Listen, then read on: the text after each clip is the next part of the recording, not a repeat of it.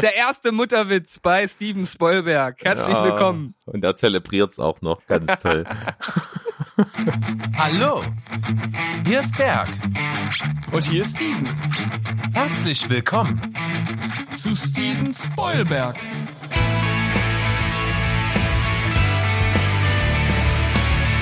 Steven Spoilberg.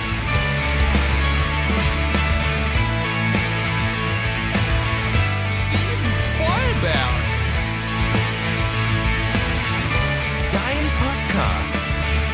Steven Spoilberg? Steven Spoilberg! Ja, Steven, ich grüße dich. Wir sind heute wieder mit unserer neuen Listenfolge am Start. Hallo. Hallo, lieber Berg, ich grüße dich auch. Listenfolgenzeit äh, bedeutet, dass wir uns wieder Filme rausgesucht haben zu einem bestimmten Thema.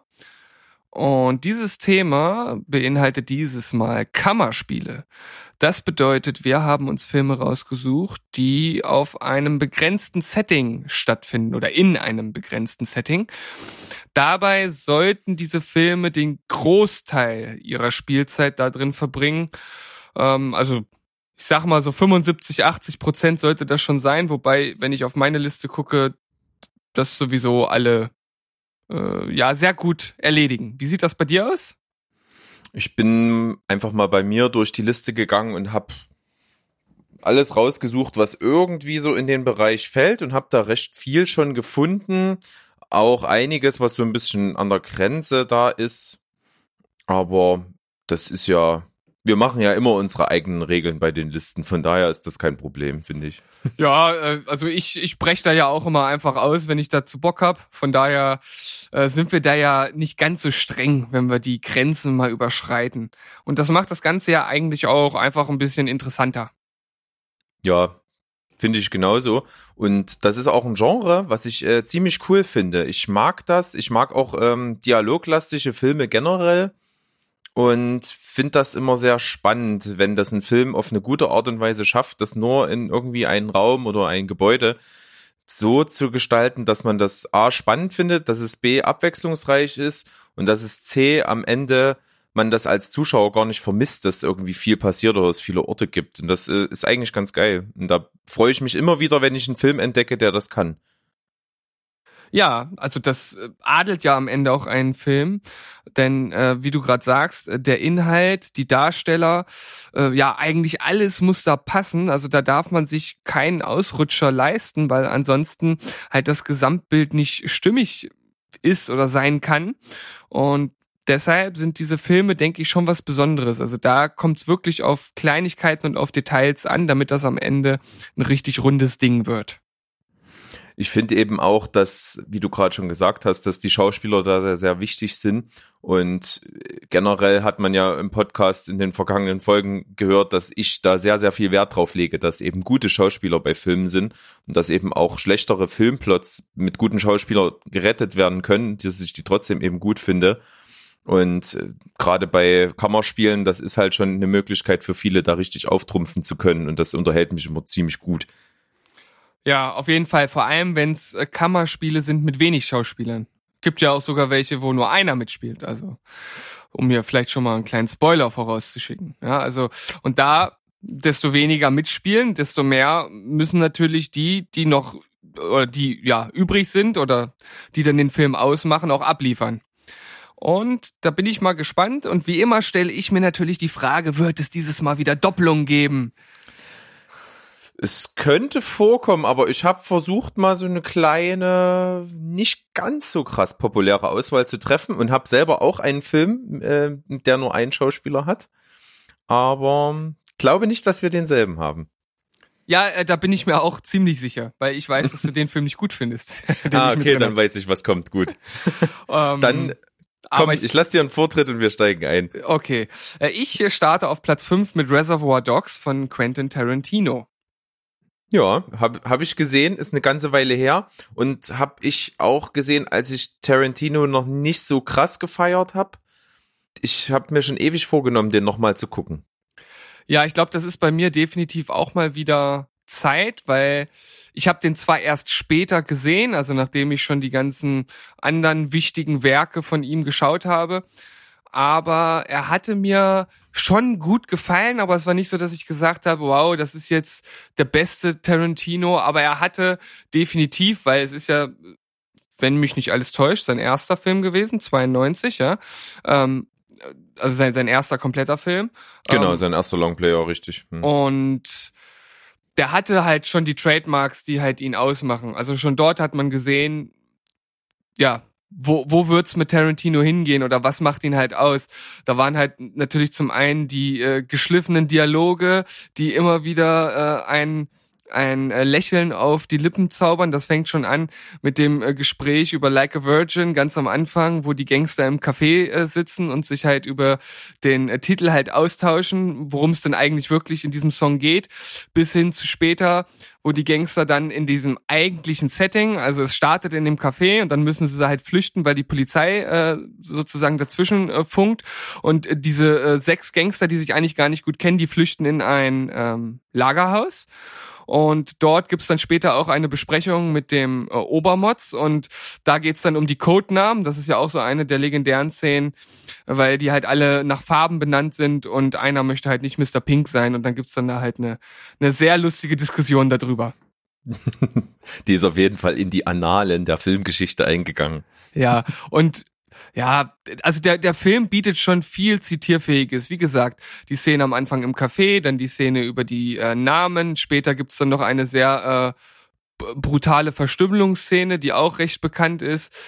Also der Film bietet alle Trademarks, die Tarantino halt ausmachen und spielt halt, ja, ich sag mal, fü- 85, 90 Prozent in diesem Lagerhaus. Und das ist für mich definitiv ein guter Film, nicht sein bester und gehört deshalb für mich auf Platz 5 dieser Liste. Pflichte ich dir absolut bei. Hat, äh, wie du schon sagst, diese Tarantino Trademarks ist auch sehr ikonisch und wie soll ich sagen, dieses, auch dieses begrenzte Setting, das trägt halt dazu bei, dass der Film halt gut ist. Das, ich glaube, das wäre halt in irgendwas offeneren nicht so gut gekommen, wie in dieser, in diesen kleinen Raum und diesen, diesen kleinen Rahmen, in dem das stattfindet. Ja, und äh, es sind halt auch gute Schauspieler dabei, ne? Harvey Keitel, Steve Buscemi, äh, Tim Roth, ähm, Quentin Tarantino selbst, ähm, Michael Madsen, Chris Penn, also da geht was, da geht was. Ja, cooler, cooler Film auf Platz 5. Und ich bleibe mathematisch einfach bei dir und gestalte damit jetzt mal meinen fünften Platz. Und da spielen fast die gleichen Leute mit. Äh, und es ist auch von Tarantino. Ich habe mir nämlich ausgesucht die Hateful Eight. Ja, der äh, ist nach wie vor auf meiner noch nicht geschaut Liste.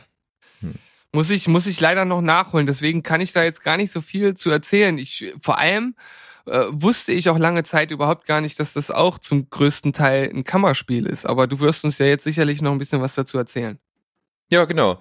Also man merkt so wie dieses, äh, diesen, diesen, schon diesen Reservoir Dogs Vibe in dem Sinne, dass es genauso ist. Also der Film fängt im, ja, ich sag mal im ersten Drittel fast oder im ersten Viertel spielt er nur in einer Kutsche draußen im Schnee. Ähm, dort sind äh, Kurt Russell, Jennifer Jason Leigh und dann später auch Samuel L. Jackson, die fahren in dieser Kutsche und sind auf dem Weg eben ähm, ja, in, äh, um diese, diese Gefangene, also Jennifer Jason Leigh ist halt eine, eine Gesetzlose, die gefangen genommen wurde von Kurt Russell und die wollen die halt nur überführen. Und da sind die eben in dieser Kutsche unterwegs, da kommt halt schon eine ziemlich coole Atmosphäre auf, ziemlich coole Gespräche, wie man das halt eben kennt, die Dialoge sind super. Und dann äh, wird das Ganze verlagert eben in, in, ein, in eine Hütte dort, weil die müssen dort wegen, wegen einem schweren Schneesturm Unterschlupf suchen und sind dann halt nur noch in der Hütte und da spielt der Rest des Films. Also das sind eben auch zwei Settings, die dann eben das Kammerspiel ausmachen und in dieser Hütte sind halt eben mehrere Personen ähm, schon da. Die kommen dann eben dort mit dazu und es ist halt eine ziemlich angespannte Stimmung und dadurch, dass auch die, die Gefangene halt die ganze Zeit auch irgendwie sagt, dass er, dass sie sicherlich befreit wird und dass sie sie doch laufen lassen sollen, wenn ihnen ihr Leben lieb ist und so. Also die, die Spannung, die ist sehr, sehr greifbar. Wie gesagt, Tim Roth ist auch mit, mit, mit dabei und äh, wie heißt er? Michael Metzen? Michael Metzen, ja. Ja. Genau, der ist auch mit am Start. Ähm, dann hier Bruce Dern ist mit dabei. Für, ist, ist nicht Pfirsichbäckchen auch mit dabei? Ja, habe ich am Anfang gesagt, ja, so. Samuel L. Jackson ist mit am Start. Es ist auch Channing Tatum dann mit dabei. Also es sind ziemlich viele Bekannte, die alle auch richtig coole Rollen gekriegt haben. Das funktioniert halt bei Tarantino. Der weiß halt genau, was der für Rollen schreibt und der schreibt auch keine Rolle, die irgendwie keinen Sinn bringt. Und die haben alle ihre, ihre Aufgabe und das ist echt cool gemacht. Und das entwickelt sich ein bisschen dann zu so einem zu so einem leichten Who-Done-It-Film, weil ähm, da passieren verschiedene Sachen und die rätseln dann alle zusammen, wer das wohl gewesen ist von der Gruppe, dass quasi in ihrer Mitte halt einer ist, den sie entlarven müssen. Das ist halt ziemlich cool gemacht. Der vereint also nicht nur dieses dieses äh, Kammerspiel-Setting, sondern eben auch so dieses dieses äh, leicht kriminalistische. Wir ermitteln jetzt mal, wer es war und das ist das ist echt cool. Cluedo the Movie. Ja, so ein bisschen hat das den Vibe. Genau das Wort hat mir gerade gefehlt. Es war der Gärtner in der Küche mit dem Kronleuchter. Genau. Also der wird dir sehr, sehr gut gefallen. Den kann ich nur empfehlen. Das ist, äh, finde ich, mit einer der besten von Tarantino für mich. Also auf jeden Fall für mich unter den Top 3. Und der ist auch extrem lang, glaube ich, für ein Kammerspiel, ne? Der geht, glaube ich, fast Der- drei Stunden, oder? Oder einer, Fast, ja. zu- Der oder ist ziemlich lang. zweieinhalb, zweieinhalb oder irgendwie sowas. Hm, Ich, ich, ich schau gerade. 160 Minuten? Ja, das sind Stunden, zwei Stunden 40. Ja. Also, das kommt ja nochmal dazu. Also, du, sa- du sagst ja, der Film ist gut und er ist auch noch lang und er ist ein Kammerspiel und das muss man ja erstmal hinbekommen, dass man halt die Aufmerksamkeit äh, beim Zuschauer halt so lange aufmerksam hält und ihn dabei auch noch unterhält. Das ist, das ist schon eine hervorragende Leistung und ich denke, das kriegen halt nicht viele Regisseure hin. Aber Quentin Tarantino ist nun mal einer der, der, der besten, zumindest in den, äh, in den Genres, in, in denen er sich bewegt. Und er bedient halt auch irgendwie alle Leute, die, die Fan von ihm sind. Das heißt, es gibt ja so die Tarantino-Fans, die stehen auf die Dialoge, es gibt die Tarantino-Fans, die finden die Handlungen abgefahren, dann gibt es die Tarantino-Fans, die auf die Gewaltspitzen stehen und so. Und alles wird in dem Film bedient. Und das finde ich ganz geil. Also gerade auch zum Ende hin wird's halt sehr, sehr gewalttätig. Das muss man eben auch mit dazu sagen. Also es ist auch nichts für Zartbeseitete tatsächlich. Aber er ist auch zur Zeit der Kammerspiele und der vielen Dialoge ist es einfach wirklich immer spannend. Es ist immer kurzweilig, weil es halt einfach wirklich äh, coole Charaktere sind. Und da kann man eben auch sagen, ähm, Tim Roth spielt in dem Film einen Charakter, der spielt den so und du merkst, die Rolle ist eigentlich für Christoph Waltz geschrieben. und man weiß das auch, die Rolle wurde für ihn geschrieben und Christoph Waltz hat halt abgelehnt weil er jemanden anders einfach auch den Vortritt mal lassen wollte und er wollte nicht zum dritten Mal in Folge dann einen Oscar einheimsen, so ungefähr, munkelt man, äh, weil er hat ja davor für äh, Inglourious Bastards einen Oscar für die beste ne männliche Nebenrolle bekommen und dann gleich im, im, in der Folge im nächsten Film bei Django Unchained für die beste männliche Nebenrolle den Oscar gekriegt. Und genau so ist die Rolle bei The Hateful Eight angelegt, aber Tim Roth spielt's auch richtig, richtig geil. Und Aber deswegen den- ist das nicht, ist das nicht schade. Aber den Oscar hat er nicht bekommen. Nein, tatsächlich nicht. Ja, also da kriege ich direkt Lust, den Film jetzt doch ähm, mal zu schauen. Und ich bin ja jetzt mit Game of Thrones durch. Also ich habe jetzt sozusagen wieder Kapazität, auch wenn wir direkt jetzt mit Dark angefangen haben. Das hatte ich ja letztens auch schon angeteasert, aber den kann man auf jeden Fall mal zwischendurch äh, einschieben, auch wenn er recht lang geht. Also da habe ich jetzt richtig Bock drauf. Der wird dir auch super, super gut gefallen. Also du wirst den mega feiern. Ich habe ihn auch schon mehrmals gesehen. Also ich glaube auch schon dreimal. Und das lohnt sich jedes Mal wieder. Na dann nehme ich das direkt auf meine Liste auf und gehe jetzt über zu dem Film, den du äh, zumindest laut Movie Pilot überhaupt gar nicht gut findest, und zwar äh, Buried, äh, lebendig begraben mit Ryan Reynolds. Ja. Liegt zum Teil vielleicht auch ein bisschen daran, dass ich Ryan Reynolds auch irgendwie nie so richtig cool fand. Und das ist bei mir halt äh, genau anders. Also ich weiß, dass er wahrscheinlich nicht der beste Schauspieler aller Zeiten ist, aber ich fand ihn schon immer sympathisch, egal in welchen Rollen er gespielt hat, egal ob das äh, in einer absolut klamaukigen Teenage Pipi Kaka Komödie Van Wilder äh, äh, als Van Weider in pa Party Animals war oder selbst in der Gurke Green Lantern fand ich ihn noch irgendwie sympathisch. Ähm, ist halt ein Schauspieler, den ich einfach mag und das Ganze dann verbunden mit einem mit einem Setting, äh, in, in das ich äh, das das wäre mein absoluter Endgegner. Also ich wenn mir sowas passieren würde, dass ich irgendwo lebendig begraben äh, würde, dann wünschte ich mir so eine so eine Selbstmordkapsel im Zahn, wie das manchmal in so manchen Filmen ist, um um mich von meinem Leiden zu erlösen. Ich glaube, das ist das Schrecklichste, was mir passieren könnte. Ich krieg ja schon die Krise, wenn ich ins MRT muss. Also ich möchte mir das auch gar nicht ausmalen, wenn du das realisierst im Kopf wie, wie krass das dann ist. Du weißt eigentlich, okay, du hast gar keine Überlebenschance, du wirst wirklich jämmerlich langsam verrecken. Und was du dann für Phasen im Kopf durchmachst mit Panik, abgewechselt mit Verzweiflung und dann wirst du ganz depressiv und dann, ich glaube, dieses Wechseln ist, ist mega krass.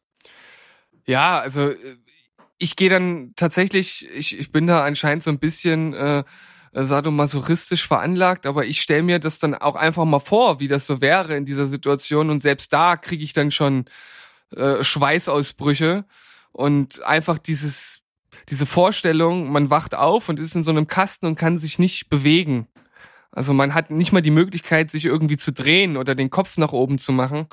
Äh, das wird mich total, total fertig machen.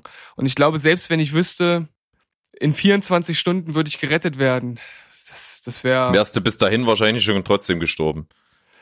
Äh, ja, ich, ja, wie, wie auch immer. Ich, ich hätte, ich hätte alles Mögliche versucht, um, um überhaupt gar nicht erst so weit zu kommen, glaube ich. Ich weiß nicht, ob ich das durchhalten würde.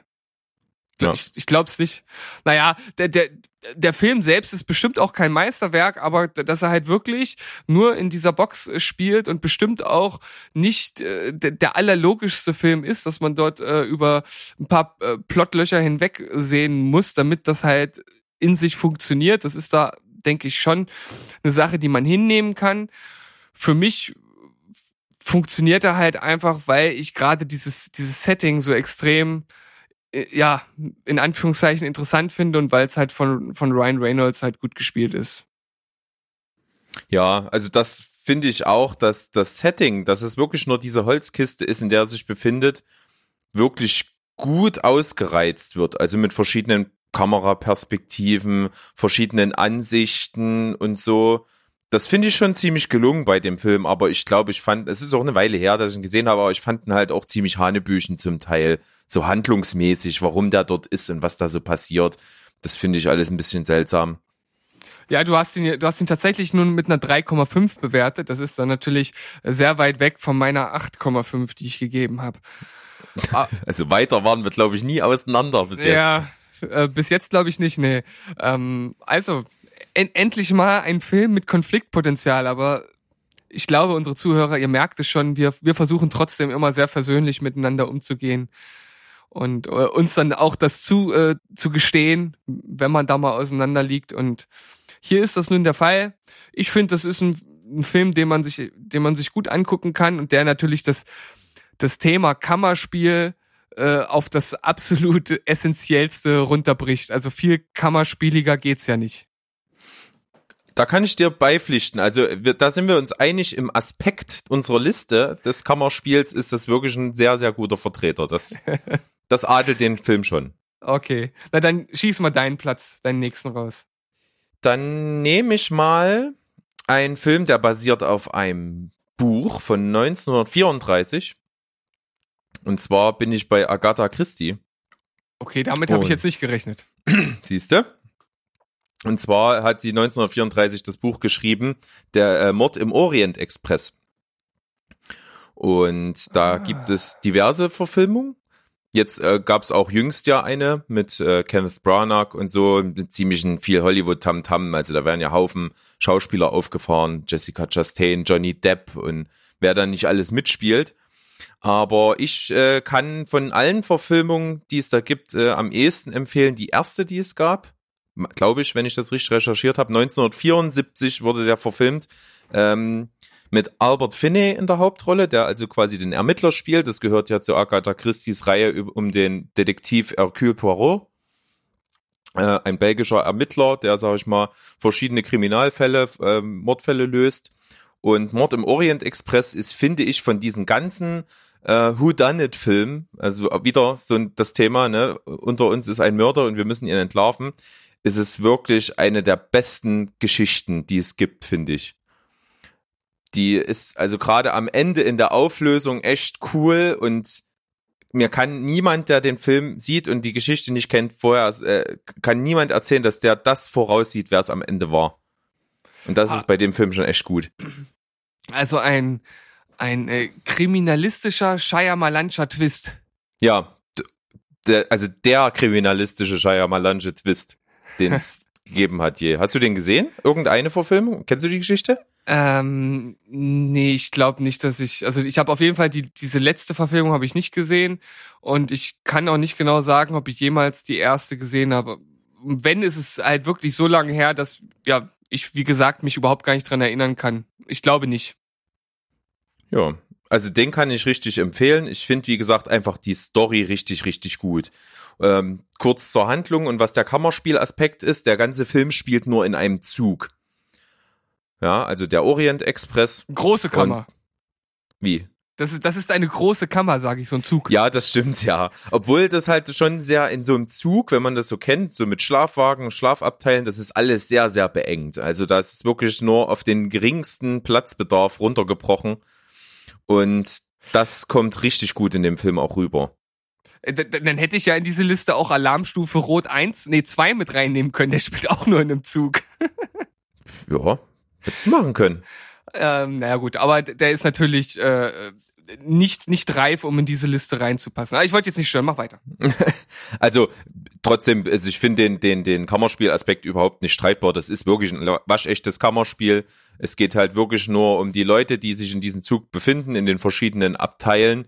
Und dann wird eben äh, jemand umgebracht in diesem Zug und dann ermittelt, der, der, der Detektiv ist ja auch zufällig an Bord und ermittelt dann, wer es war. Und das ist richtig, richtig gut gemacht. Ist spannend, sind sehr viele kleine Hinweise, die man den ganzen Film über so aufnehmen kann und dann werden die am Ende sehr cool zusammengesetzt, wie es immer bei allen äh, Hercule Poirot Filmen sind, gibt's halt am Ende die große Versammlung, wo der Detektiv vor den ganzen Leuten, die dann anwesend Ha. sind, stehen und seine Theorie vorträgt. Das Eine ist halt so- Salonszene.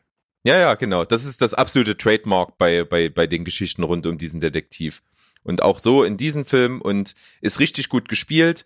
Äh, fand, ich finde die, die Neuverfilmung einfach komplett überflüssig. Das muss ich sagen. Auch wenn sie gut ist und unterhaltsam, aber vö- völlig überflüssig, weil durch dieses begrenzte Setting kannst, brauchst du das nicht neu machen. Weil was, was willst denn du da anders machen? Also in dem Remake zum Beispiel jetzt haben sie so Außenaufnahmen, wie der Zug halt da so durch schneebedeckte Berge fährt und so und das alles so ein bisschen mit Action aufge, äh, aufgeladen und so, das ist total überflüssig und doof. Aber ja, ist trotzdem ein guter Film, kann man nicht sagen, aber es ist halt äh, Quatsch, das nochmal neu zu machen. Ich kann den definitiv empfehlen. Ist ein cooler Film und wie gesagt, finde ich die beste Kriminalgeschichte um diesen Wer war's ähm, äh, Fakt halt, finde ich. Ja, das äh, macht mich jetzt auch schon wieder neugierig, weil ich mag halt sowas. Ne? Ich mag diese, ich mag Filme mit Twists am Ende, egal ob das jetzt äh, irgendein ein Mystery-Film ist, wie halt äh, der von uns schon mehrfach genannte Sh- Shyamalan, der das ja nun wirklich grandios mit seinem ersten Erfolgsfilm The Sixth Sense gemacht hat, oder ob das jetzt in Kriminalfällen ist. Also sowas spricht mich schon extrem an. Und ja, ich hatte den Film jetzt nicht so auf dem Schirm, aber den schreibe ich mir dann auch natürlich mal mit auf meine Liste. Ja. Und wie ich schon sagte, nimm dir die Verfilmung von 1974 mit Albert Finney in der Hauptrolle. Ja, wenn ich die irgendwo finde, dann werde ich die auf jeden Fall nehmen, ja. Ich kann meine Mama fragen, die hat das auf DVD. Oh, auf DVD. Jetzt werden wir, jetzt werden wir Retro, wa? Ja, sag ich doch. Wir müssen uns ja wieder zurückbesinnen ja? und das Richtige zelebrieren. Du setzt dich zu Hause hin und Genau. legst die CD ein und dann sitzt du auf deiner Couch und dann Wow. kannst du den Film genießen. Mit muss- Menüs und Bonusmaterial. Das Ja. waren noch Zeiten, ne? Mit alternativen Enden und äh, zusätzlichen Szenen und äh, was es da nicht alles gibt. Es gibt ja auch ein ganz hervorragendes alternatives Ende von Titanic. das gab's auf der VHS damals. Super. Tja, was es nicht alles gibt. Was es nicht alles gibt. Und was es nicht alles auch nicht, doch trotzdem nicht geben sollte. Nicht geben sollte, ja. Und da gehört das alternative Ende von Titanic echt dazu. Das ist echt mega beknackt. Wollen, äh, also ich, ich weiß gar nicht, wie das ist. Wollen wir kurz spoilern? Ich will's gern wissen. Nee, nee, das ich erzähle ich dir mal andermal. Na gut, okay. Also falls sich das jemand wirklich nochmal angucken sollte, wir sind so rücksichtsvoll oder der Berg ist so rücksichts, rücksichtsvoll, euch nicht zu spoilern. So, soll, soll ich dann mal Ja, mach weitermachen? Ich habe mich auf Platz Nummer drei für Nicht auflegen entschieden mit Colin Farrell. Ja, schon ein ganz- ganzes Stück alt, ne? Ja, neun Jahre, glaube ich. Zehn Jahre. Nee, warte mal. Nee, Quatsch. Äh, der ist von 2003, also äh, 16 Jahre. Ja. Und wenn man so will, spielt er ja auch ja die einzige wirkliche äh, Rolle in diesem Film. Es geht halt einfach darum, dass er so ein typischer Geschäftsmann ist, so ein bisschen so so Macho-Typ, be betrügt halt auch seine Frau und trifft trifft sich halt immer zum Gespräch, damit das halt nicht nachverfolgt werden kann, an einer Telefonzelle ähm, mit seiner Gesprächspartnerin, also mit der äh, Frau, mit der er seine Ehefrau halt betrügt und wird dann dort an diesem Telefon halt angerufen. Ja, und eines Tages klingelt's halt wieder, er geht gewohnheitsmäßig ran und dort ist dann nicht äh, seine, äh, ist dann nicht die Frau, äh, mit der er seine Ehefrau betrügt, sondern an dem anderen Ende ist ein psychopathischer Scharfschütze, der ihn ins Visier nimmt und äh, ja, ihn dort nicht weglässt und er auch nicht auflegen darf, weil wenn er auflegt, so wie der Titel das ja schon suggeriert, nicht auflegen, bedeutet das sein Tod und er wird halt erschossen. Am Anfang nimmt er das Ganze natürlich nicht ernst, aber merkt dann sehr früh, dass derjenige ernst macht und derjenige, der dort am anderen Ende ja, sitzt beziehungsweise äh, wartet. Der Scharfschütze, das äh, ist äh, Kiefer Sutherland, der allerdings, ich glaube, fast gar nicht auftritt in dem Film, also nur als Stimme zu hören ist und auch ähm, in der deutschen Version die äh, Stammstimme von Kiefer Sutherland hat. Also das, diese Dynamik zwischen den beiden wird da auf jeden Fall sehr gut aufgefangen. Ja, gebe ich dir absolut recht. Habe ich auch gesehen, ist schon eine ganze Weile her. Fand ich auch solide. Glaube ich, hat mich nicht jetzt mega abgeholt. Aber ist auf jeden Fall ein Film, der in das Genre des Kammerspiels einzuordnen ist, weil es ja wirklich in dieser Telefonzelle zum größten Teil spielt und du siehst halt nur, ähm, was er halt von der Telefonzelle aus eben beobachten kann. Also diese Umgebung auf diesen äh, ja, Platz, auf diesen Straßenabschnitt und das fängt also das ganz gut ein und dadurch, dass natürlich nur er hört, was am Telefon gesprochen wird, ist halt da schon so eine äh, intime Atmosphäre zwischen den beiden. Ja, und äh, es ist halt auch ganz interessant, dass das halt, dass es da halt jetzt nicht um Geld oder oder Macht oder irgendwas geht. Also Macht zumindest nicht in, in dem Sinne, dass dass der andere jetzt äh, über keine Ahnung über bestimmte äh, Dinge wie Firmen oder oder sowas Macht erlangen möchte, sondern äh, es ist am Ende ein, eine moralische Lektion, die demjenigen halt erteilt werden soll. Und das ist halt auch mal ein ganz äh, interessanter anderer Ansatz, der hier verfolgt wird. Und wie du das sagst, die beiden machen das schauspielerisch äh, sehr gut, auch wenn auf der einen Seite natürlich nur die oder fast nur die Stimme zu hören ist. Aber das für mich funktioniert das super. Äh, 80 Minuten lang ähm, ist man gut unterhalten und wir, wir haben ja vorher gesagt, Kammerspiele, die werden halt von den Schauspielern und von dem Drehbuch ähm, getragen und ich finde hier halten sich auch die die Plotholes, also die Löcher in der in der Geschichte in Grenzen, so dass man dem Ganzen wirklich gut bei äh, beischauen kann, dabei sein kann. Ungefähr Ja, so. hast du sehr, sehr gelenk äh, formuliert. ich hab's versucht. Der ist, der ist ja von, äh, von Joel Schumacher. ja, der hat auch den grandiosen äh, Batman und Robin gedreht. Deswegen, deswegen betone ich seinen Namen, ja. Ist doch so, oder? Hat ja, er den hat er. gedreht? Ja. Genau deswegen betone ich das. Ja. Richtig. Nippel Aber der hatte auch, Batman. da- das ist trotzdem aber äh, der Beweis dafür, dass, es- dass es äh, halt zu Unrecht ist, wenn man ihn nach äh, Nippel Batman verurteilt. Ja. Der hat auch gute Sachen gemacht und äh, gerade so im, im Thriller-Bereich äh, hat er wirklich coole Filme abgeliefert. Und der gehört eigentlich auch dazu. Es ist ein sehr solider Film. Ich habe den mit sieben bewertet. Also einfach ein guter Film, den ich mir auch nochmal angucken würde. Ja, also so Filme wie Falling Down oder Number 23, das sind schon äh, solide Streifen bis sehr gute Streifen. Also von daher, der, der kann schon was neben, neben Batman und Robin. Cool. Dann bin ich jetzt bei Platz drei, ne? Richtig. Na dann, Platz drei. Ähm, das, da nehme ich mal auf die Liste. Auch, ähm, genau, ich nehme jetzt meinen Film, der nur mit einem Schauspieler ist. Und zwar No Turning Back. Und den kennst du bestimmt gar nicht. Nee, kenne ich nicht. Ähm, der einzige Schauspieler in diesem Film ist Tom Hardy. Und der Film spielt auch in einem sehr begrenzten Setting, nur im Auto. Alter, wo habe ich das denn letztens erst irgendwo gesehen? Ich glaube, Was, das dass, war. dass er im Auto sitzt, oder was? Nee, nee, nee, ich, ich glaube, das war zur, zur Recherche über Kammerspiele. Ich glaube, da habe ich irgendwas gesehen in einem YouTube-Video, weil ich, weil ich, äh, ja, praktisch Tom Hardy im Auto jetzt gerade vor Augen habe, aber ich habe den Film selbst nicht gesehen.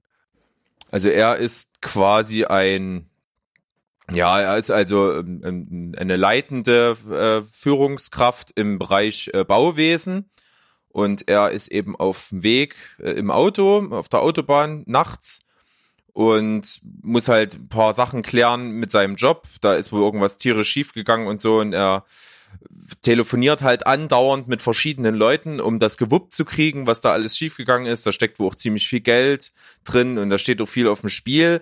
Und dann bekommt man so langsam mit, es kommen andere Anrufe mit dazwischen, die so ein bisschen das offenbaren, was da ist. Also er ist da selber auch nicht ganz unschuldig dran, dass das so ein bisschen gegen Baum geht und das ist halt schon ganz cool gemacht und dann kommen eben noch andere Aspekte dazu, dass dann halt auch seine Frau anruft und da gibt's anscheinend auch Eheprobleme. Also da kommen ganz viele Sachen zusammen und das Ganze findet eben nur am Telefon statt. Und er so halt äh, in seiner Hektik, das merkt man halt schon ihm stark an, er steht unglaublich unter Druck und versucht alles zu klären und ist eben ständig dabei, die verschiedenen Leute, die, die ihm da helfen sollen oder die irgendwas machen sollen, anzurufen, was mit denen zu klären und sich auch dann teilweise mit denen zu streiten und das, das Schlimme ist halt, dass er halt nichts anderes kann in dem Moment, als nur diese Leute anzurufen. Was anderes bleibt ihm nicht übrig. Und das ist halt echt krass, zumal dann halt auch Leute anruft, die einfach auch nicht rangehen oder nicht mit ihm reden wollen und so. Und das baut halt eine echt coole Spannung auf und wird auch von äh, Tom Hardy absolut getragen. Ist halt, finde ich, so schauspielerisch äh, eine sehr, sehr coole Sache von ihm. Und ist ein sehr kurzweiliger Film. Am Ende hat er auch nicht so eine lange Laufleist, äh, Lauflänge mit 84 Minuten und ist echt cool sehenswert. Ja, also Tom Hardy hat ja jetzt schon das ein oder andere Mal bewiesen, dass er ein guter Schauspieler ist und von daher kann ich mir durchaus vorstellen, dass er auch so einen Film ganz alleine tragen kann. Also jetzt jetzt so vom reinen Inhalt, was du erzählt hast, ist das jetzt glaube ich kein Film, der mich so direkt ansprechen würde, aber ich bin natürlich einfach immer interessiert, wie das am Ende einfach auf äh, solch einem eng begrenzten Setting umgesetzt wird. Also abgesehen von der, von der Story, egal um was es jetzt geht, sondern einfach, was haben sich diejenigen halt ausgedacht, um, um den Film halt äh, sinnvoll zu gestalten, so dass man sich das halt auch über die ganze Spielfilmlänge antut. Und auf, auf dieser Ebene äh, bin ich dann halt doch schon wieder äh, interessiert. Ja. Kann ich auf jeden Fall empfehlen. Man sollte auch, äh, ohne sich groß jetzt vorher zu informieren, äh, einen Klappentext zu lesen, einfach den Film mal angucken, weil da wird immer irgendwie komisch, werden da Sachen auch verraten, die dann so erst im Verlauf dann so rauskommen. Deswegen einfach mal völlig unvoreingenommen gucken. Man kann den auch momentan, wenn man Amazon Prime hat, einfach im Abo gucken. Auf Prime Video ist er verfügbar. Okay. Und wie gesagt, mit 84 Minuten kann man den mal so zwischendurch reinschieben, das geht schon. Zwischendurch reinschieben, so wie gestern bei deiner Mutter. Kannst du das bitte piepen? Das ist ja schlimm. Der erste Mutterwitz bei Steven Spoilberg. Herzlich Ja, willkommen. Und er zelebriert's auch noch, ganz toll. Ach, komm, mach den nächsten Film. Ich mache den nächsten Film. Das passt jetzt so, so, ein- so ein Stück weit dazu, obwohl, naja, äh, ich sag's einfach mal, äh, könnte sein, dass das jetzt auch ein Film ist, der bei dir noch kommt. Weil ich eigentlich weiß, dass du den auch sehr herausragend findest. Und zwar der Gott des Gemetzels. Hm. Mhm. Hm. Mhm. Waren wir beide im Kino? Ja, also das ist wirklich äh, so, so ein Film, der auf, auf so vielen Ebenen einfach funktioniert. Und auch hier sind es natürlich die Schauspieler und allen voran natürlich äh, unser deutscher Exportschlager nach, nach Hollywood. Ähm, Auch wenn es ein Österreicher ist. ach, ja, Mensch, im weitesten Sinne halt. Im weitesten Sinne, ja. ähm, also auch äh, hier mit äh, dabei äh, ist unser, na, Christoph, Christoph. Waltz. Ja. Unser. Ich sag's schon wieder. Unser.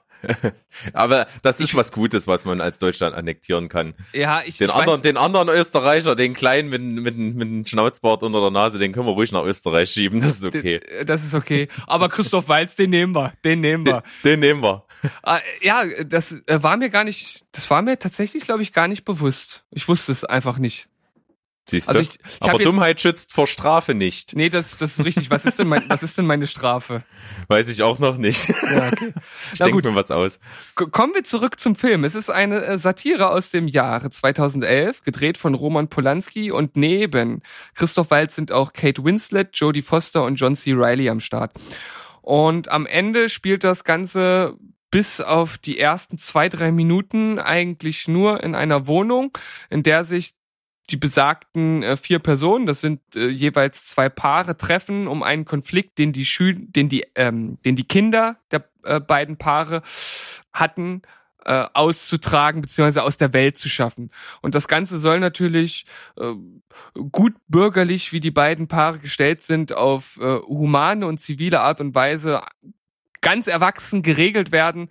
Und das läuft halt tierisch aus dem Ruder und ist dabei äh, extrem witzig. Also äh, ja, so doll wie hier halt auch der der der der Spiegel äh, vors Gesicht dieser einzelnen Personen halt gehalten wird, so lustig ist es halt auf der anderen Seite. Also äh, es ist zwar schon eine ganze Weile her, ich könnte jetzt keine ganz genauen Szenen mehr rausnehmen, aber ich weiß, dass wir uns tierisch beömmelt haben im Also ich, ich muss dazu sagen, ich liebe diesen Film über die Maßen. Das ist einer der besten Filme für mich, finde ich. Und hätte den auch auf meiner Liste gehabt, aber ich habe ganz viel, ich kann ausweichen. Was ich dazu sagen kann, es ist halt wirklich so ein Schauspielfeuerwerk. Das ist halt genial und alle spielen wirklich richtig, richtig gut, aber trotzdem nochmal ein wahnsinnig anderes Level ist Christoph Waltz in diesem Film. Der ist so geil unterwegs. Der spielt ja so einen Anwalt und das Handy von ihm klingelt dann halt zwischendurch immer ständig und er muss das Gespräch unterbrechen, um irgendwas äh, zu regeln. Irgendein Mandant da, da wird irgend, da ist irgendein Skandal und er versucht halt äh, juristisch diese Presse zu steuern und was da für Statements veröffentlicht werden und das alles. Er hat eigentlich gar keinen Bock auf dieses Gespräch und das ist so geil und er haut so Sachen raus und er ist so suffisant und so, der steht so über diesen Konflikt eigentlich drüber, denen ist das alles zu doof. Und das lässt da auch äh, keinen Zweifel dran, dass dem das alles zu doof ist. Es ist wirklich richtig, richtig lustig. Ja. Also ich, ich war damals dann auch äh, ja richtig geflasht von dem Film, als ich den gesehen habe. Und ähm, das Ganze basiert ja äh, nicht, dass ich jetzt falsch sage, auf einem Bühnenstück, oder? Genau, ist ein Theaterstück. Genau. Und dann wurde äh, der Film dazu gedreht. Und du hast ja auch mittlerweile davon äh, schon eine Theateraufführung hier in Leipzig gesehen, richtig? Genau. Ähm, war auch jetzt vor kurzem, äh, Anfang diesen Jahres, wieder zu Gast, äh, das Theaterstück, aber mit anderen Schauspielern. Das habe ich aber leider nicht äh, geschafft hinzugehen. Aber ich war vor, glaube ich, zwei Jahren mal. Und da ist es ganz witzig, die haben sich also im Film schon auch sehr an die Dialoge gehalten, also auch teilweise wortwörtlich wie im Film, beziehungsweise also der Film auch wortwörtlich wie im Stück. Und da ist es ganz interessant, äh, die, die Charaktere der Einzelnen, die sind ja relativ klar, aber trotzdem merkt man, jeder Darsteller kann das ein bisschen anders ausgestalten. Und da fand ich zum Beispiel im Theaterstück die Figur von dem anderen, also der von John C. Reilly gespielt wird, die fand ich da am überragendsten im, im Theaterstück. Also im Gegensatz jetzt zum Film, da ist ja halt die Figur von Christoph Waltz halt überragend. Das Ja, ist äh, schon ziemlich cool. Das, da, da sieht man dann halt wieder, wie viel Einfluss am Ende, ähm, obwohl es ja die gleichen Rollen sind mit den gleichen Charakteren, dann trotzdem die die schauspielerische Leistung halt darauf auch hat. Gebe ich dir absolut recht. Und das merkt man bei dem Film sehr.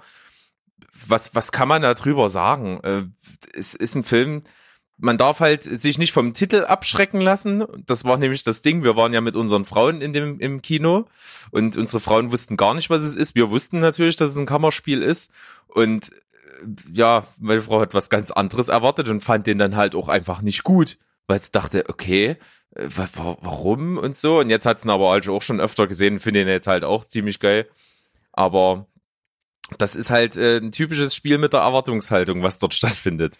Ja, das, das ist auf jeden Fall ein sehr interessant ge äh, gewählter Titel, aber desto weiter der Film halt vor, fortschreitet, desto mehr kann man auch durchaus nachvollziehen, was halt mit dem Titel gemeint ist, ohne dass äh, dort jetzt äh, irgendwie äh, im Sinne eines äh, richtigen Gemetzels Blut fließt oder so, sondern Ja. es findet ja einfach auf das Hm. findet ja einfach auf einer anderen Ebene statt, das Gemetzel. Und das ist ja das Interessante. Und es wird auch dann äh, ziemlich im letzten äh, Viertel vom Film auch selbstreferenziell auch erwähnt. Also es fällt auch dieser diese Satzgruppe der Gott des Gemetzelt fällt im Gespräch äh, in einen anderen Zusammenhang und dann wird ein diese Parallele ein bisschen klar und das ist ganz cool. Und ich, man kann nur sagen, es ist unglaublich lustig und es ist natürlich, es bedient so ein bisschen einen voyeuristischen Sadismus beim Zuschauer. Ne? Du siehst halt, wie, wie ganz normale Menschen, die denken, sie sind zivilisiert und können auf einer ja sehr, sehr gehobenen Ebene miteinander äh, ein Problem klären, wie, wie da die, äh, die Dämme brechen und äh, die Hemmungen fallen und das Ganze wirklich in so einen Strudel nach unten geht und du sitzt davor und schämst dich zum Teil auch fremd. Ja, also wie du gerade sagst, man ertappt sich dann selbst dabei, dass man halt wie, wie so ein Voyeur einfach nur sitzt und einfach immer mehr sehen will, wie, sie, wie das äh, immer weiter äh, abwärts geht, äh, bis es dann irgendwann so weit ist, dass du sagst, okay, jetzt ist es aber auch schon ganz schön krass.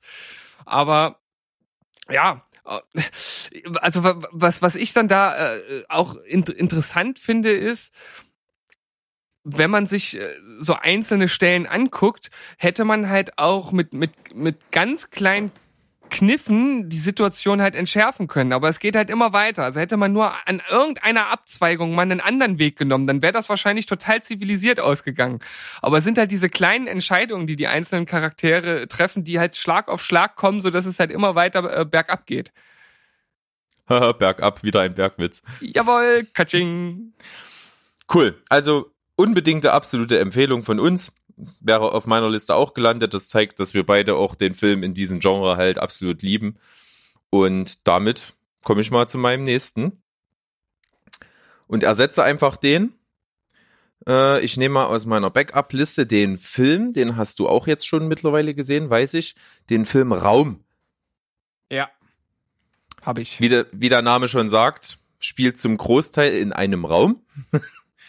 ähm, ist ein ziemlich harter Film. Also vom, von gerade komödiantischen, ähm, satirischen Höhen schwingen wir uns jetzt in depressivere Gefilde.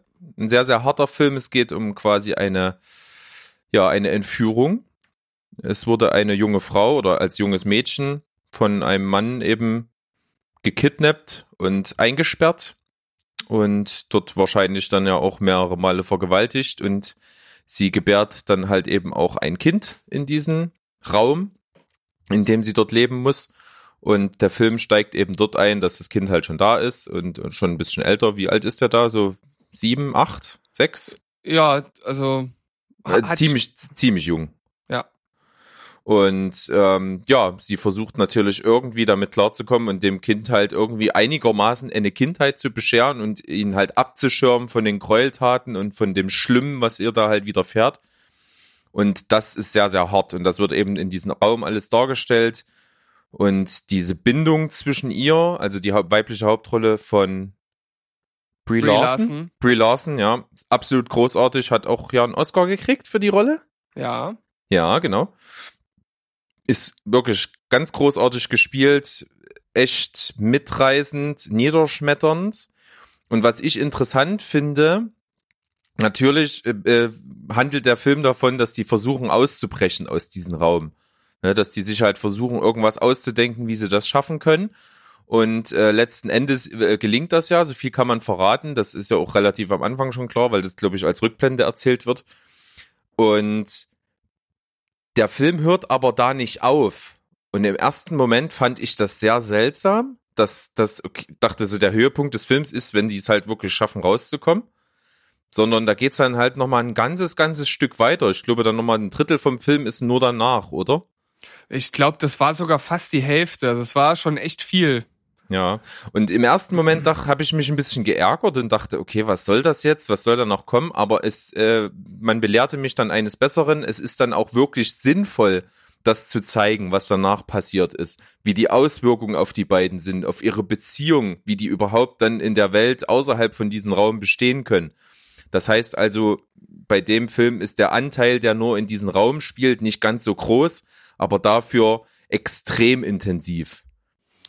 Das stimmt. Also ich war auch sehr überrascht. Ich wusste auch nicht, dass nur sozusagen die Hälfte des Films in dem, in dem Raum halt spielt. Und nachdem diese auch sehr, sehr gut inszenierte Fluchtsequenz dann abgeschlossen war, habe ich mich halt auch gefragt, wie geht's weiter? Und dann halt aber, ja, mitzubekommen, wie es den beiden dann in der realen Welt ergeht und, und wie schwierig das einfach ist, nach so vielen Jahren abgeschotteten Daseins wieder zurückzufinden in die Gesellschaft und ja, einfach, einfach diese volle Härte, die es, die es vorher auf einer anderen Ebene hatte, dort jetzt äh, in der freien Welt halt zu zeigen, dass es halt nicht weniger bedrückend gewesen. Das hätte ich selber nicht besser zusammenfassen können. Genauso ist es nämlich. Und deswegen hat es mich dann halt auch dann wirklich gänzlich überzeugt und ist wirklich ein hervorragender Film, auch wenn natürlich der man sich nicht gut fühlt, nachdem man den geguckt hat. Also der ist wirklich niederschmetternd. Aber ich mag sowas auch ganz gerne bei Filmen. Wenn die das schaffen, einen dann halt auch so runterzuziehen, dann sind die Emotionen und die, äh, die Gedanken, die man dabei haben soll, wenn man das guckt, dann halt wirklich angekommen am Ende. Ja, wir haben ja schon festgestellt, wenn man am Ende eines Films etwas, etwas fühlt, ist das oftmals äh, schon ein Indikator, dass der, oder dann ist es definitiv ein Indikator, dass der Film etwas mit einem gemacht hat. Und der Film ist ja auch nicht dazu angelegt, dass man danach äh, happy Sonnenschein Eis essen geht, sondern der, der soll einen ja schon in der Magengrube treffen und das, das schafft er halt mit, mit voller Wucht. Richtig. Und nicht zuletzt, wie du es gerade erwähnt hast, die Art, wie die dann dort ausbrechen, ist auch richtig gut inszeniert. Und das ist auch ganz, ganz wichtig bei so einem Film, weil du natürlich äh, das für den Zuschauer schon als Höhepunkt irgendwo hast, ne? Und dann musst du halt abliefern. Und das macht dieser Film. Und auch sehr erwähnenswert ist der Kinderdarsteller, ähm, Tremblay, heißt er Tremblay mit Nachnamen? Ich weiß den Vornamen jetzt nicht. Ist, äh, ist wirklich richtig gut. Also der spielt das super und der hat halt auch ähm, eine ganz große Wirkung und man merkt das auch, der spielt auch in relativ vielen Filmen jetzt mit oder hat auch zu der Zeit schon in einigen anderen Filmen mitgespielt. Also ich glaube, der hat eine richtig gute Karriere vor sich. Ja, äh, dann man kann nur hoffen, dass das dann halt auch entsprechend ausgenutzt wird, dieses Talent, weil es gibt ja auch viele Jungdarsteller, bei denen ähnliches gesagt oder propheziert wurde, äh, prophezeit wurde, äh, ja, wo es dann nicht dazu gekommen ist. Also ich sag nur äh, Haley Joel Osman, heißt er so, ja, von The ja. Sixth Sense. Aus dem Der heute noch genauso aussieht.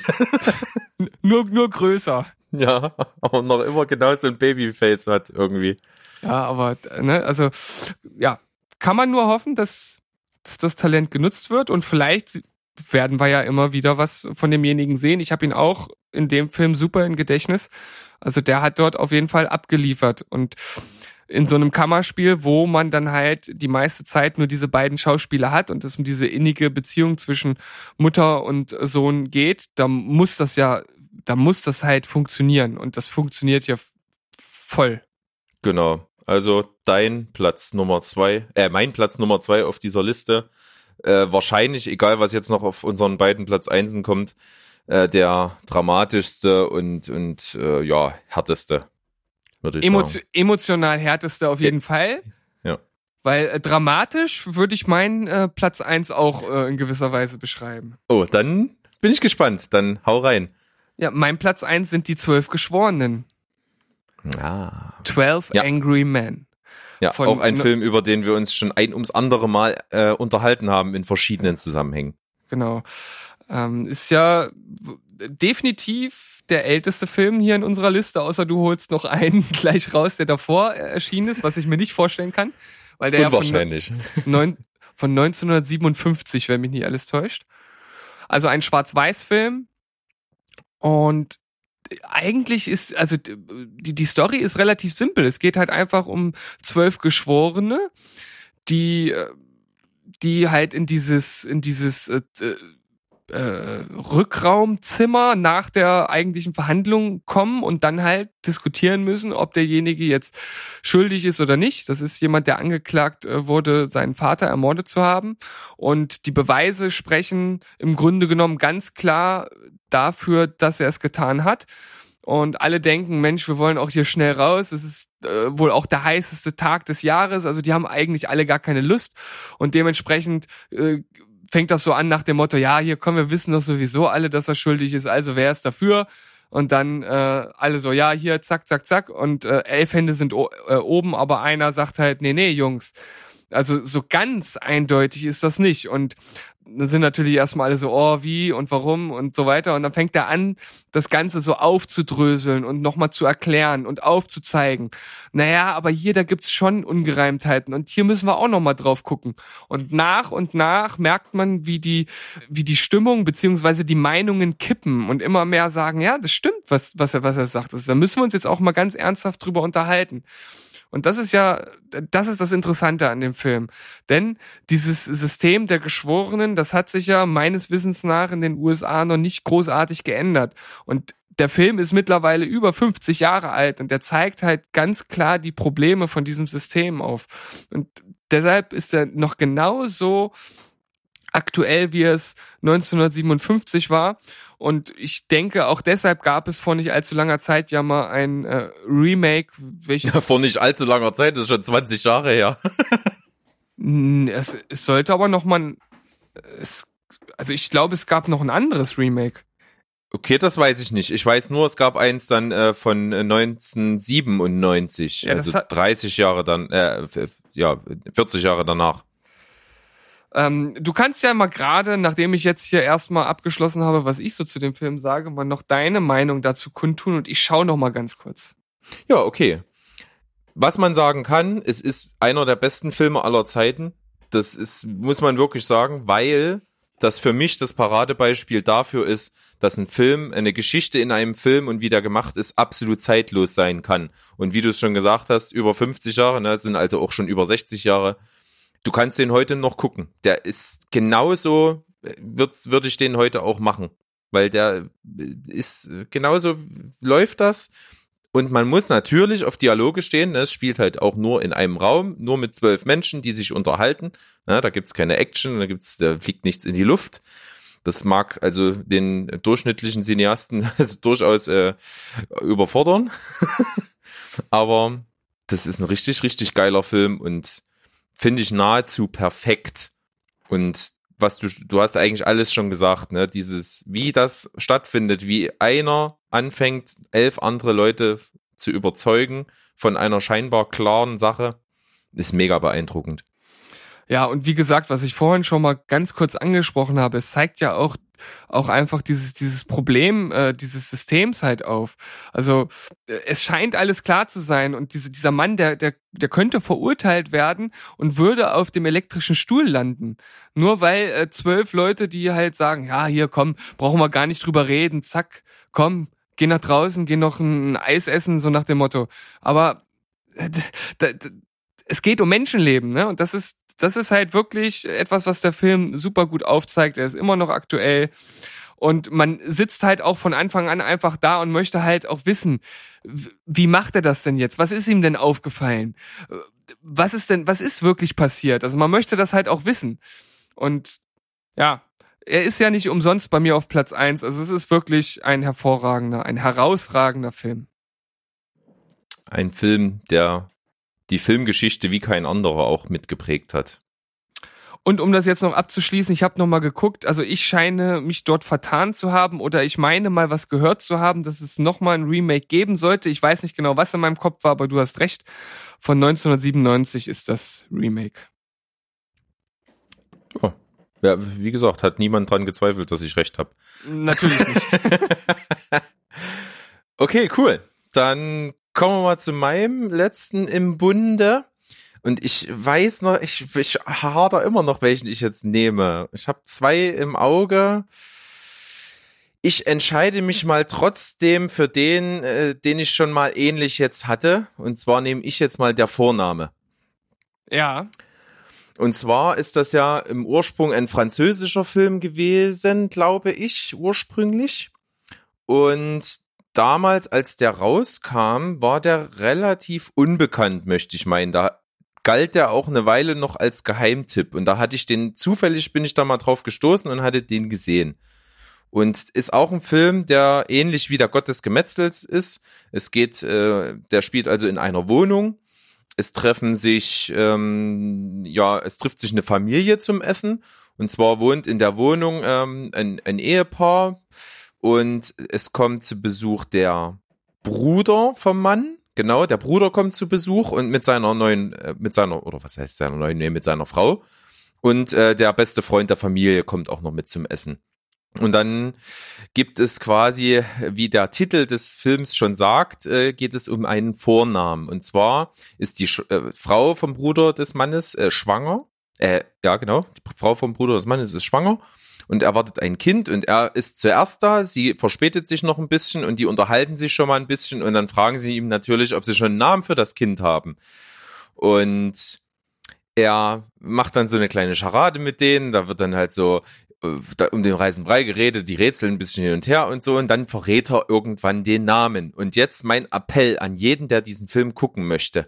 Guckt euch bitte nicht den Trailer an, weil im Trailer wird der Name schon verraten. Ist vollkommen idiotisch. Weil das ist echt nicht gleich am Anfang. Das dauert so ein 20, 25 Minuten, bis es eigentlich dahin kommt. Und wenn du unvorein, wenn du unvorbereitet bist, haut dich das weg. das kann ich nur sagen. Das haut dich in die Ecke und du sitzt da und bist vollkommen fassungslos. So, auch nur so viel dazu. Und dann dreht sich natürlich der Rest des Abends um diesen Namen und wie der das Kind äh, dann halt äh, mit diesem Namen dann so heißen soll eben.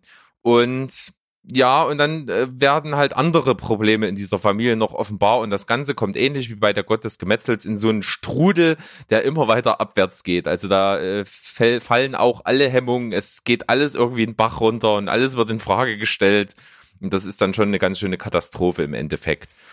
Sehr, sehr unterhaltsam, sehr, sehr lustig und auch äh, vom, vom Wortwitz recht intellektuell auch eben.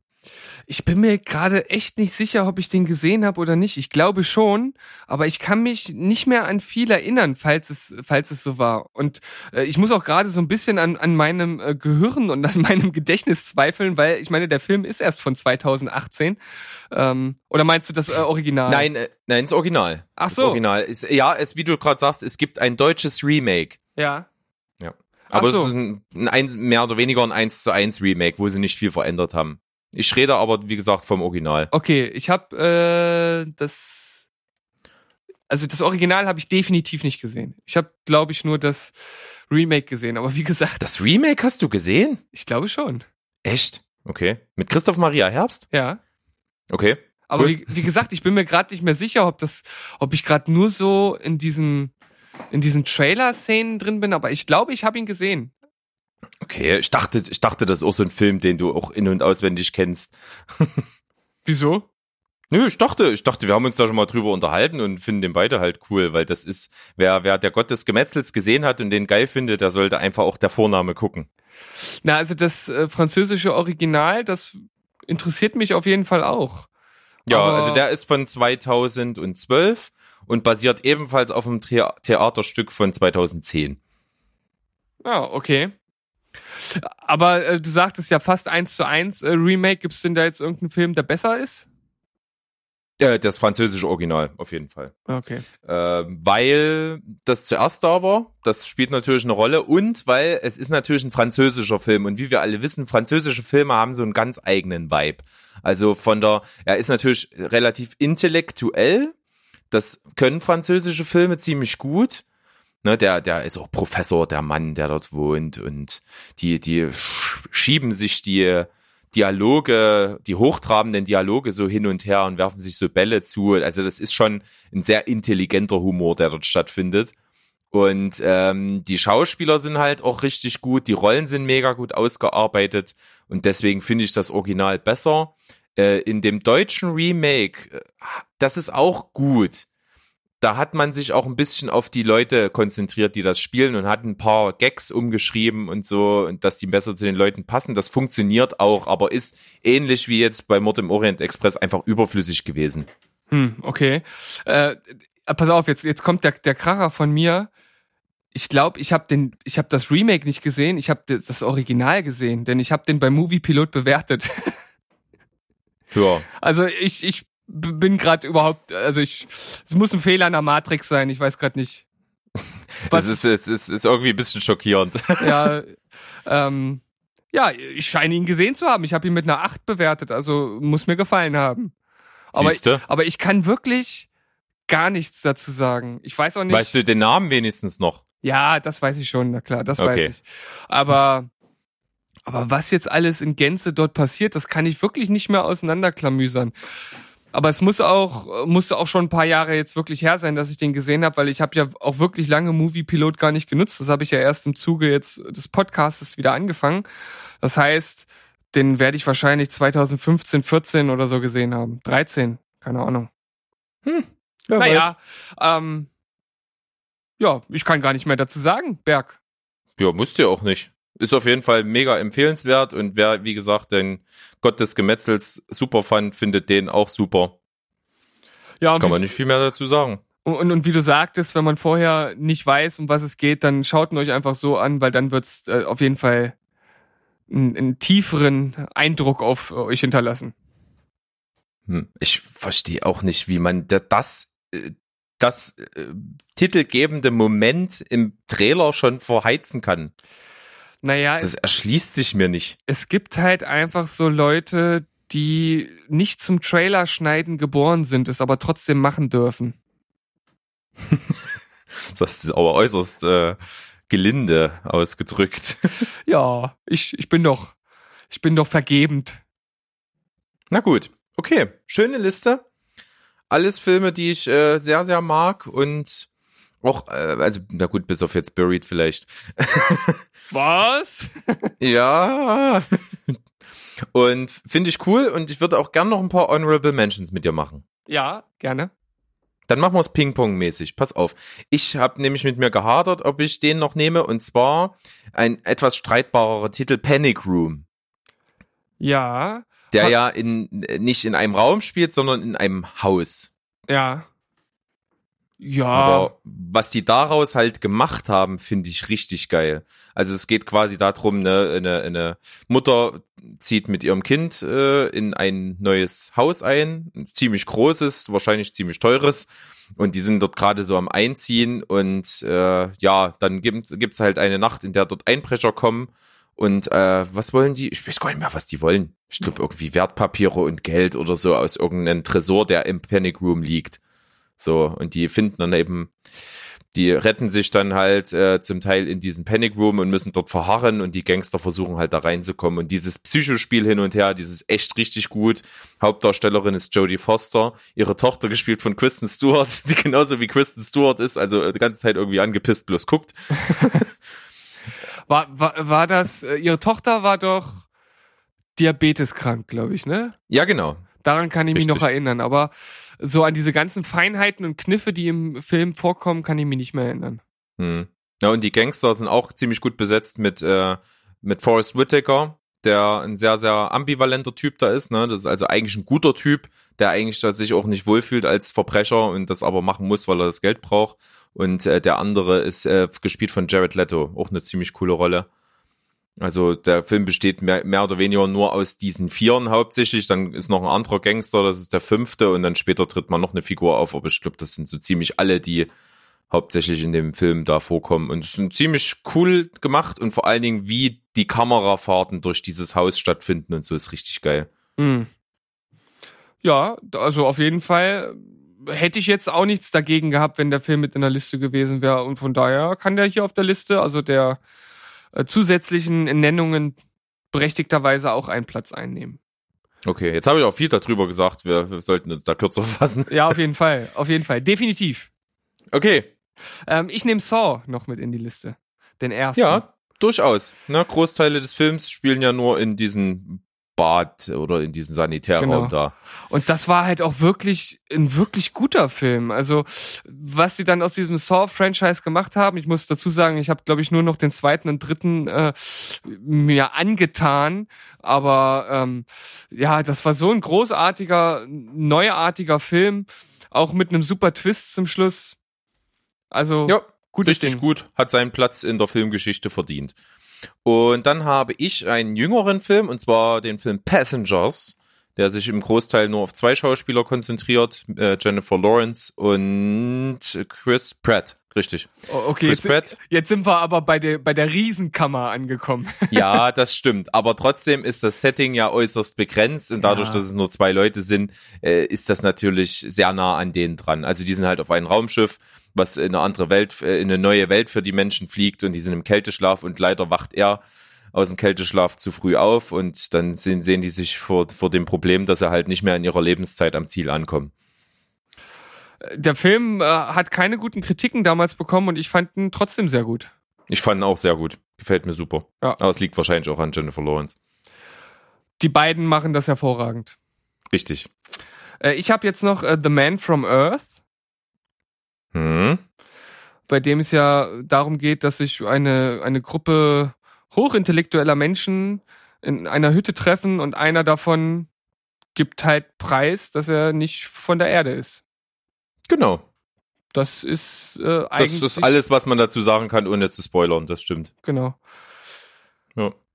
Äh, Dann habe ich, was? Willst, was, Nee, willst du noch was nee, dazu nee, sagen? all- Alles, nee, war eigentlich abgeschlossen. Wir wollten, Okay. uns, ja, wir wollten uns ja kurz fassen. Gut. Dann habe ich noch auch wieder einen Film, in dem der Titel schon verrät, dass es ein Kammerspiel ist, und zwar Zimmer 1408. Ah, den hätte ich als nächstes genannt. Ja, ziemlich cool. Äh, einer der guten Filme von John Cusack, mit John Cusack. Und sehr, sehr packend, spielt nur in einem Hotelzimmer und ist auch so ein kleines bisschen Horror angehaucht und so ein kleines bisschen Mystery. Also da ist, es ist auch, auch nichts für zart beseitigt. Der ist äh, psy- psychisch, macht der einen zum Teil schon manchmal ganz schön fertig. Also ein, Auch klei- sehenswert. ein klein wenig Horror ist gut. Das ist, es ist halt ein Horrorfilm. Ja, aber nicht so das, was man so unter typischen Horrorfilmen kennt, oder? Das ist schon was Besonderes eher. Ja, aber ich fand den schon, schon recht verstörend. Ja. Und äh, wenn ihr die Möglichkeit habt, schaut euch bitte das alternative Ende an. Das ist 5000 Mal besser als das normale. Jo. Dann, was hast du noch? Ähm, ja, 127 Stunden, den du letztens auch genannt hast. Hm, richtig. Da hat man ja auch schon mal gesagt, dass es quasi ein Kammerspiel ist. Mehr habe Also, ich nicht. ja, das ist ja äh, bloß die, die autobiografische Geschichte eines Extremsportlers, der aus Versehen halt in eine Felsspalte gerät und ein Felsbrocken seinen Arm festklemmt und er dort eben 127 Stunden verharren muss. Und sich am Ende, Ja, das kann man ja sagen, den Arm abschneidet, ja. genau. Aber das ist ja klar, wenn man den Film vorher, weil man ja den Film wahrscheinlich nur guckt, wenn man die Geschichte von diesen Typen kennt auch. Ja, ich habe hier noch so ein paar kleine Vertreter. Ne? Wir hatten schon mal gesprochen über 10 Cloverfield Lane, der ja zum Großteil in Ah. einem Bunker spielt. Ja. Der passt da noch ganz gut. Dann habe ich noch ein französisches Kammerspiel, äh, auch jünger, äh, von Netflix produziert. Gibt's in zig Ländern den Film und äh, das ist die französische Variante, nennt sich Le Jeu. Nichts zu verbergen. Quasi eine Gruppe von Freunden, die sich zum Abendessen in der Wohnung treffen und äh, dann irgendwann beschließen, all ihre Handys auf den Tisch zu legen und dass dann quasi alles, was auf den Handys ankommt, äh, dann öffentlich vorgetragen wird. Also Anrufe auf laut gestellt werden und äh, alle Nachrichten vorgelesen werden und da kommt auch einiges ins Rutschen. Und das, das klingt ja aber ziemlich cool als Idee auf jeden Fall. Ja, ist nicht ganz so überragend, aber auch ziemlich sehenswert. Cool. Ja, dann äh, möchte ich noch einen deutschen Vertreter nennen. Und zwar, äh, das ist, glaube ich, so eine ARD- oder ZDF-Produktion, ähm, nennt sich Altersglühen, Speeddating für Senioren. Was? Das ist ganz, das ist ganz cool, weil da wird so diese, diese äh, Schauspielerriege de, de, des deutschen Films wird da aufgefahren. Also diese ganzen Altschauspieler, so Mario Adorf und äh, weiß, weiß, mir fallen da immer die Namen nicht ein, ich bin da nicht so bewandert, aber es sind halt so ganz bekannte deutsche Schauspieler, ältere, die dort eben ein Senioren-Speed-Dating machen und der ganze Film ist halt improvisiert. Die haben halt nur vorher ihre Rollen gekriegt und wie, wie die Rolle tickt und dann haben die den Film einfach komplett improvisiert nur. Das ist auch ganz, ganz cool und ganz sehenswert, auch witzig zum Teil. Kann man sich mal angucken. Also das, das spricht mich jetzt gerade total an, muss ich sagen. Spielt auch der großartige Michael Quistek mit, den ich liebe, ohne Ende, der fetzt. Okay, also Mensch, da sind ja jetzt doch ein paar interessante Sachen hier noch zum Vorschein gekommen. Ja, und ich könnte auch noch ewig so weitermachen, aber irgendwann müssen wir auch mal Schluss mit der Folge machen. Ja, du weißt doch, wir, wir haben keine Minuten. Ja, dann müssen wir uns Minuten kaufen. Ja, Draufgeschissen. das machen wir für, für euch, machen wir das. Wir, wir greifen ganz tief in unsere leeren und kaputten Hosentaschen, damit wir euch mehr von unserem Gelaber bringen können. Ja, und ich denke, ich denke, ob ihr das wollt oder nicht, wir werden es trotzdem tun. Richtig. Cool. Steven, schöne Liste, hat mir Spaß gemacht, habe ich mir auch gewünscht, dass wir die machen. Und ja, zur nächsten Listenzeit kannst du ja mal wieder dir was wünschen. So werden wir das machen. Äh, auch von meiner Seite aus war das natürlich wieder ein äh, inneres Blumenpflücken, ein erneutes. Ja, ich habe äh, heute praktisch die die Rosen und Tulpen für dich ge gepflückt aus meinem Inneren und dir bereitgelegt. Es wird ja immer plastischer, wie du dieses Blumenpflücken darstellst. Ja, ich, ich muss mir zum nächsten Mal jetzt richtig was überlegen, aber da wird mir was einfallen. Ich habe da, ich habe da noch ein paar Twists in der Hinterhand. Ja, und ich bin mir sicher, das wirst du ganz großartig machen und uns rhetorisch gekonnt wie immer rüberbringen. Und in diesem Sinne sage ich Tschüss, ciao und goodbye. Bleibt spoilerfrei. Tschüssi! Tschüssikowski.